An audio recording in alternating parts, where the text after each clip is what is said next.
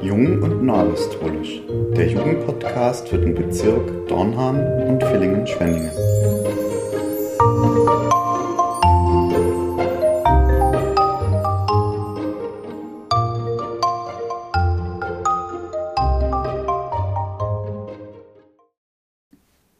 Ein herzliches Willkommen zu einer neuen Ausgabe von Jung und Neuapostolisch wo wir zurückschauen möchten auf den vergangenen Jugendabend.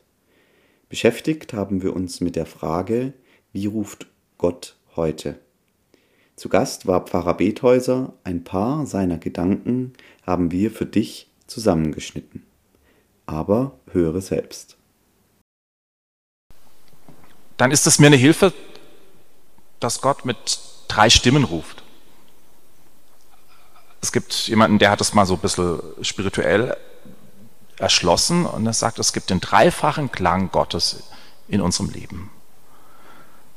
Also wenn Gott der Vater, der Schöpfer ruft, dann ist das, dann ruft er und sagt, was kannst du? Hör hin, was kannst du? Welche Fähigkeiten hast du, aber auch welche Grenzen? Also da, wo ich dich hinrufen will, da achte genau, was kann ich und was kann ich nicht wenn du keine Musik, wenn du total unmusikalisch bist, dann werde ich dich nicht rufen, dass du irgendein Konzert gibst und mich in deinem Musizieren lobst. Das ist nicht dein Weg. Also, was kann ich? Das ist die Frage, die Gott der Schöpfer mir stellt. Was soll ich? Das ist die zweite. Das ist der zweite Klang der Stimme Gottes. Und zwar, das ist sehr real so wie Jesus real erfahrbar ist und war.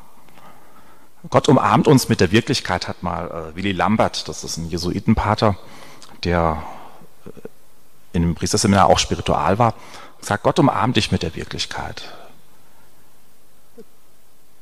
Das, was du sollst, sagt dir die Realität.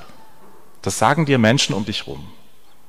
Hör genau hin, wie erlebst du dich in gewissen Situationen spür dem nach, wenn dir das total fremd ist und du dich unwohl fühlst, dann sollst du das nur tun.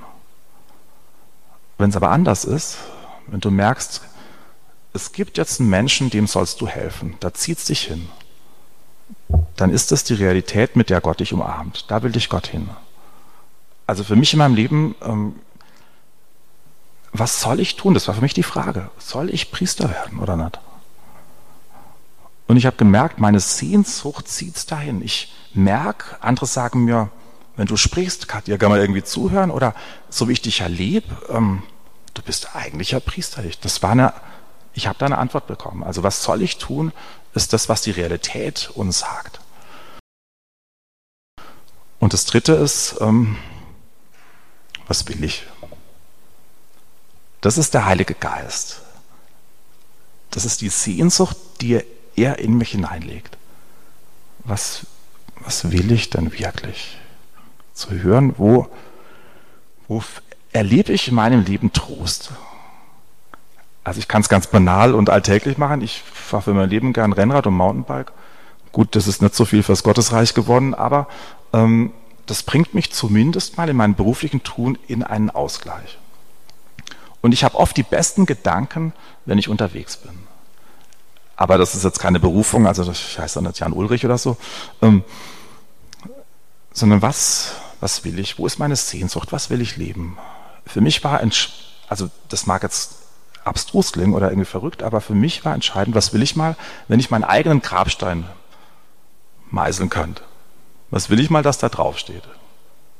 Also das würde ich nie irgendwie ins Testament schreiben, aber was würde ich mir da wünschen? Nur für mich, das soll kein anderer sehen. Was man mal, wenn ich meinen letzten Atemzug hier nehmen, was soll man mal über mich sagen können? Äh, und zwar ehrlich. Das ist so dreifach lang der Stimme Gottes kann uns eine Hilfe sein. Wie ruft Gott? Also das muss ich damit irgendwie decken. Also wenn, wenn ich was mache, was ich gar nicht kann, dann hat es mit Gott nichts zu tun. Und wenn ich was mache, was ich gar nicht will, also was ich total widerlich finde, dann, dann ruft mich da Gott nicht, sondern dann ruft mich irgendwas anderes. Antwort auf Gottes Sprechen ist Leben.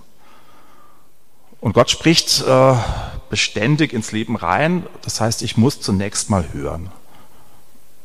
So sehe ich Berufung für mich oder für uns. Ich höre hin, nehme wahr, was regt sich in mir um mich herum. Und erst dann kommt es in den Tun. Erst dann, jetzt probiere ich was aus. Ich probiere mich aus. Ich versuche auf den Ruf zu reagieren, geht ihm nach, justiere aber.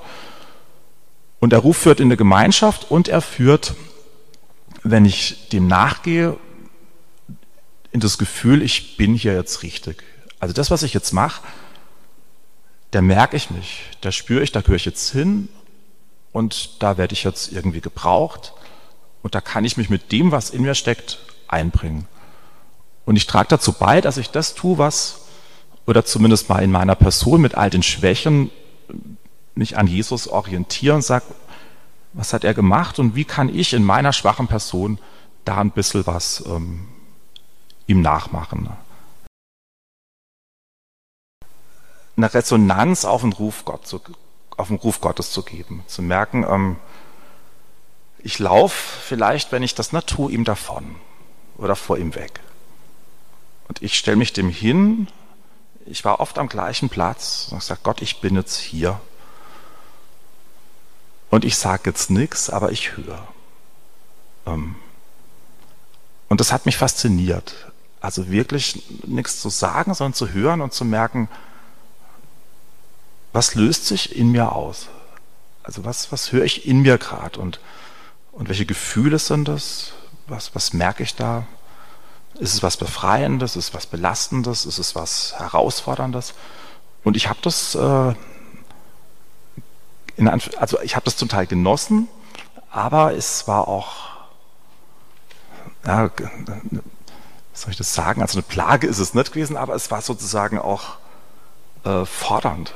Also es war nicht so, naja, jetzt so eine Wellness, zehn Minuten Wellness oder so, sondern es war eine Forderung. Also geh deinem Leben nach und probier was aus. Äh, aber ich habe für mich auch, wo ich merke, auch in meinem Beten, ähm, das ist manchmal auch schal oder, oder fad. Also es ist nicht so, dass ich immer himmelhoch jauchzend, sondern es ist manchmal auch, ich merke, ich weiß jetzt gar nicht, Gott, wo du jetzt gerade bist. Ich spüre dich gerade nicht. Ähm, und da ist mir eine Hilfe, da sage ich, aber ich bleibe treu. Ähm, ich glaube, das ist ähnlich wie bei einer Beziehung, die man hat, zu einem Menschen, den man ganz arg liebt. Es gibt vielleicht Phasen, da versteht man sich und dann sagt man, was bist denn du jetzt für einer oder einer? Ähm, und das aushalten muss. Ich glaube, Beziehungen leben davon, dass man Hochs und Tiefs erlebt und die Tiefs aushalten muss.